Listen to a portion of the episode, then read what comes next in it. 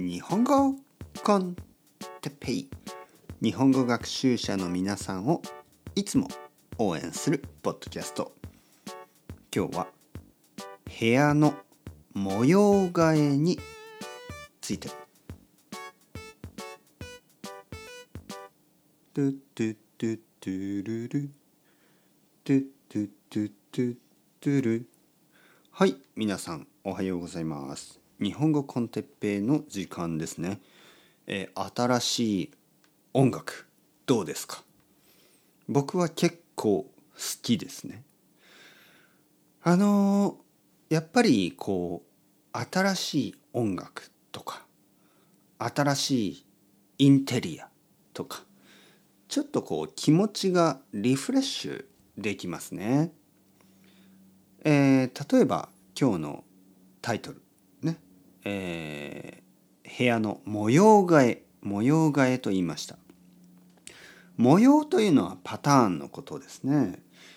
だけど部屋の模様替えというのはまあまあインテリアのあのいろいろなことを変えたり、まあ、例えばポジションですねベッドの位置を変えたり、ね、位置と言いますねポジション例えばいつもはここにベッドを置いてたけど今日からはこっちだ、ね、ここじゃなくてあっちみたいにちょっとベッドのこう場所を変えたり、ね。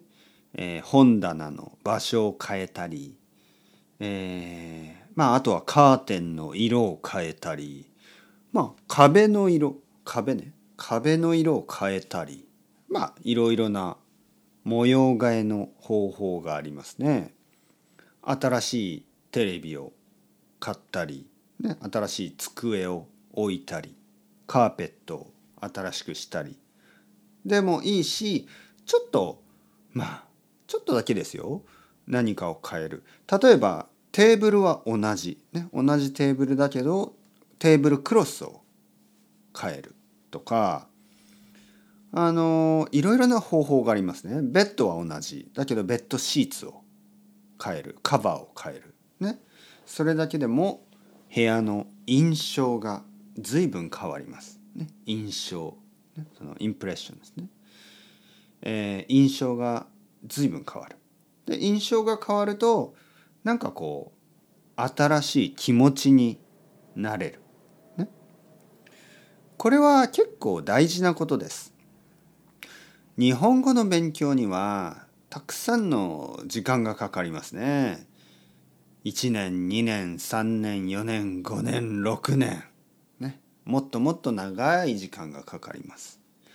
その時に少しずつたまにねこうリフレッシュしてもっと頑張ろうというのはいいことです。